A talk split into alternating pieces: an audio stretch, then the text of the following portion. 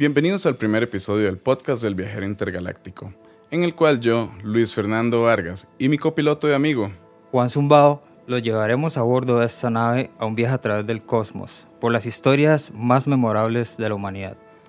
donde a lo largo de este recordaremos los orígenes de nuestras raíces, Hablaremos de música altercultura. y lo más relevante del mundo de la psiconáutica. Entonces, pónganse cómodos, agarren sus tragos O lo que sea que necesiten. y abróchense los cinturones, porque la odisea comienza.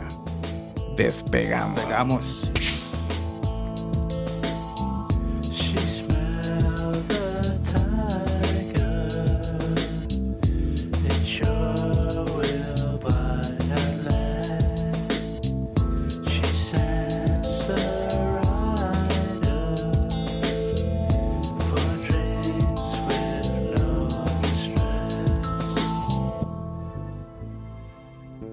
¿Y qué tal, Chalito? ¿Cómo te sentís hoy?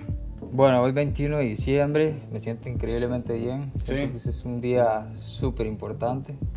Y más que todo estamos comenzando con este podcast del viajero intergaláctico. Y Claro, súper. Teníamos Pues- meses ya con este proyecto, ¿verdad? Exactamente, y esta fecha pues como que se alinearon los planetas, ¿verdad? Esa es la legítima que uno dice, ahora sí se alineó el cosmos para hacerlo. This is it. This is it, bro. Qué loco, ¿verdad? Sí, de hecho la historia que te voy a contar hoy tiene algo que ver con, con lo que está sucediendo, digamos, con lo que el 21 de diciembre y el, el solsticio de invierno, más que todo. No te voy a spoilear más, sí. Ok, perfecto, sí. y lo bueno es que todo el mundo pues va a, enterarse de qué estamos hablando de esta fecha en realidad, porque mucha gente desconoce que está sucediendo el 21 de diciembre, de hecho.